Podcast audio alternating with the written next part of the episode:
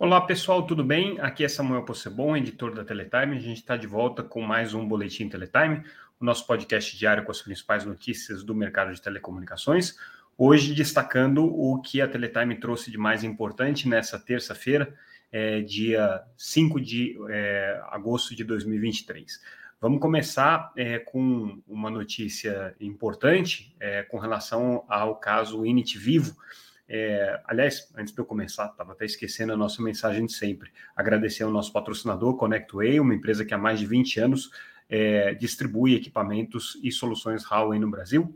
De novo, a gente agradece essa parceria que viabiliza o nosso podcast todos os dias. Bom, voltando agora para a primeira notícia, a gente está dando aqui com pressa, é, justamente porque tem é, é, um, uma agenda meio apertada hoje para a gente poder fazer esse podcast. Então, é, o Init Vivo, é, a gente já havia trazido a notícia com relação à decisão da sexta-feira da Anatel de é, aplicar é, remédios para essa operação poder se no entanto, houve um pedido de vista do conselheiro Vicente Aquino e hoje o conselheiro Vicente conversou com a gente durante um evento de é, 25 anos da Huawei e o que ele disse é o seguinte: é, ele deve trazer o voto dele na próxima é, reunião do, do Conselho da Anatel, no dia 15, mas vai pedir é, prorrogação de prazo. Ou seja, ele não vai analisar agora, não está com pressa, não mostra nenhuma intenção de acelerar o processo, pelo menos por enquanto. Segundo é, o, o, conselheiro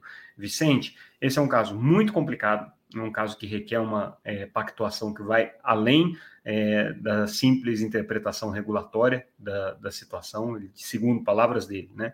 É um caso que envolve uma decisão política da Anatel, é, existem complexidades aí de todos os lados e ele, segundo é, a sua manifestação nessa conversa que ele teve conosco, é, quer levar tudo isso em consideração, quer tentar construir um consenso em torno é, do interesse público, né? enfim, é, o conselheiro Vicente aqui é, indicando que vai fazer uma análise bem pormenorizada desse caso e que vai levar ele aí para um, uma exaustão do ponto de vista é, de negociação, do ponto de interpretação. É, perguntei para ele também se o fato dele ter manifestado apoio ao voto do conselheiro Moisés Moreira, que foi um pouco mais duro nos remédios com relação ao INIT, significaria que ele é, votaria integralmente com o conselheiro Moisés. Ele disse que não, ele ainda não fechou a posição de voto dele para é, é, seguir o voto do conselheiro Moisés, ele quer trazer algumas contribuições e algumas, é, alguns aprimoramentos nesse voto.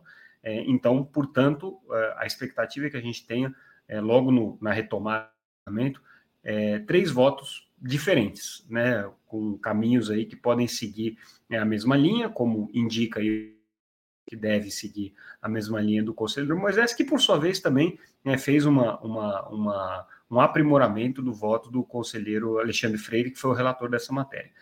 Mas a expectativa aqui é de uma aprovação é, bastante é, conturbada do ponto de vista de tentar se construir essa conciliação. Não existe até esse momento é, nenhum caminho muito claro de para onde que a Anatel vá. Durante esse evento da Huawei, a gente conversou com vários é, atores aí que têm interesse nessa história, diretos e indiretos, é, e a expectativa deles é justamente essa, assim, né? A Tel vai conseguir dosar esses remédios para viabilizar ou não essa é, operação, né? Então existe aí uma, uma, uma divergência com relação à dosimetria dos remédios, uma divergência em relação aos remédios, uma divergência em relação à amplitude desse, de aplicação desses remédios, enfim, o caso está bastante complexo. Agora, o conselheiro Vicente é o protagonista da história, certamente é, deve conversar com muita gente aí nas próximas semanas, né, conselheiro Vicente que gosta é, de levar esse exercício aí de reflexão sobre os projetos que ficam sob sua relatoria à exaustão. Né? O conselheiro Vicente, basta lembrar que ele tem hoje alguns dos é, alguns dos regulamentos mais importantes para a agência em seu gabinete. Plano Geral de Metas de Competição está com ele, RGQ, que é o, o RGC, perdão, o Regulamento Geral é, de Direitos do Consumidor, está com o conselheiro, regulamento de uso de espectro, regulamento de TAC, então ele está assim, com, e regulamento de, de, de, plano de metas de competição, né, que eu já mencionei, né, então ele está com muita coisa é, relevante aí no gabinete, e agora mais esse caso Unity Vivo também com ele. Boa sorte ao conselheiro Vicente. Segunda notícia do dia, importante, é, evento do BNDES, em que eles é, finalmente começaram a anunciar agora a operação é, de é, investimentos é, e financiamentos de projetos a partir de recursos do FUSH, né? Então, nessa, nessa terça-feira, agora, dia 5, eles, é, nessa solenidade, eles deram início a isso.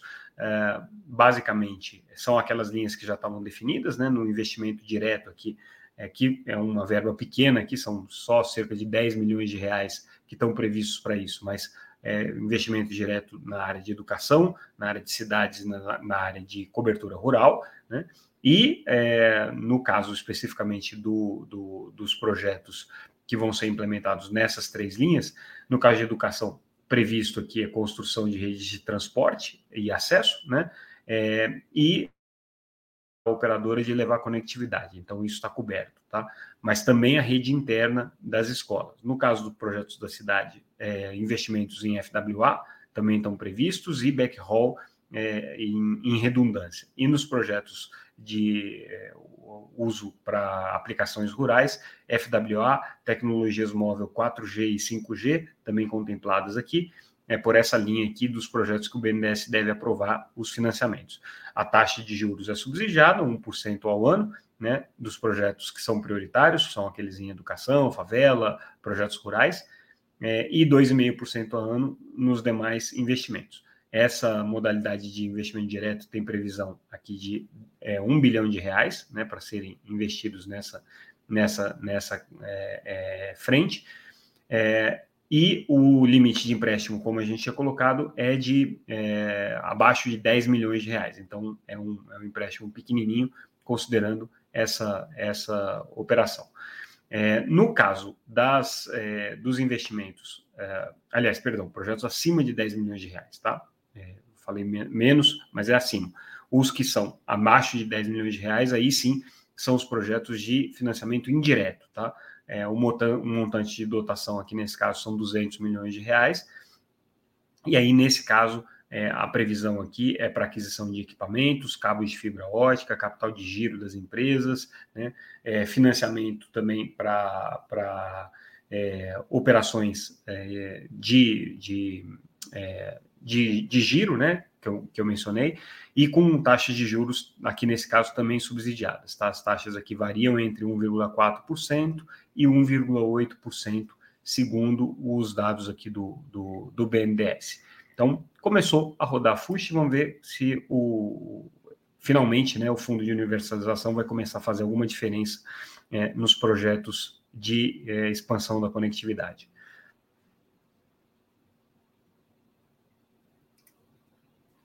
A gente traz também uma notícia importante é, nesse evento, nesse encontro da Huawei, que, é, que foi uma comemoração de 25 anos de aniversário da empresa que aconteceu em Brasília, nessa quinta-feira.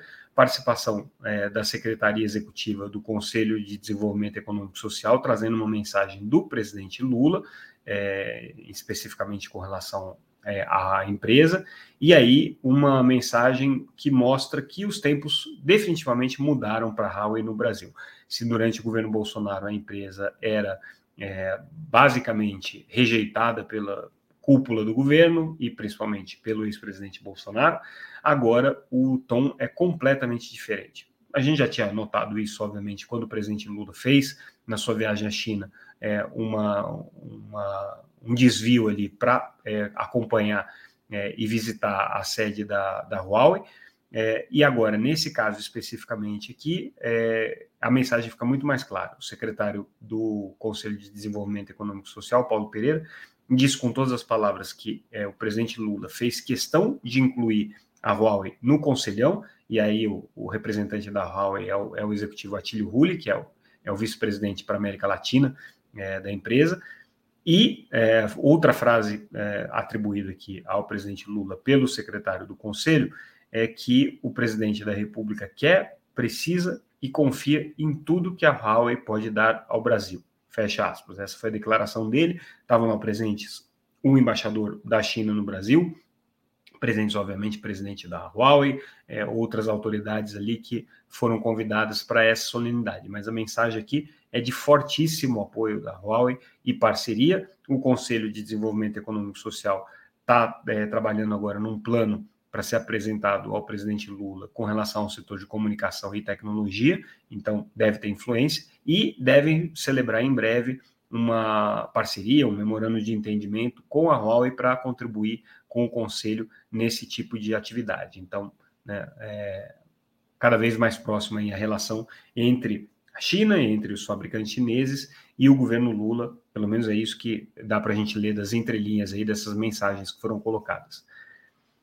E a gente traz também uma notícia importante com relação à agenda ESG, agenda de sustentabilidade, é, equidade e governança corporativa, e nesse, aliás, perdão, meio ambiente e governança corporativa, e nesse, nessa agenda de ESG, a Vivo agora resolveu exigir também é, com que alguns fornecedores principais, os 125 maiores fornecedores da empresa, também tenham uma agenda implementada nesse sentido, principalmente uma agenda de sustentabilidade implementada nesse sentido.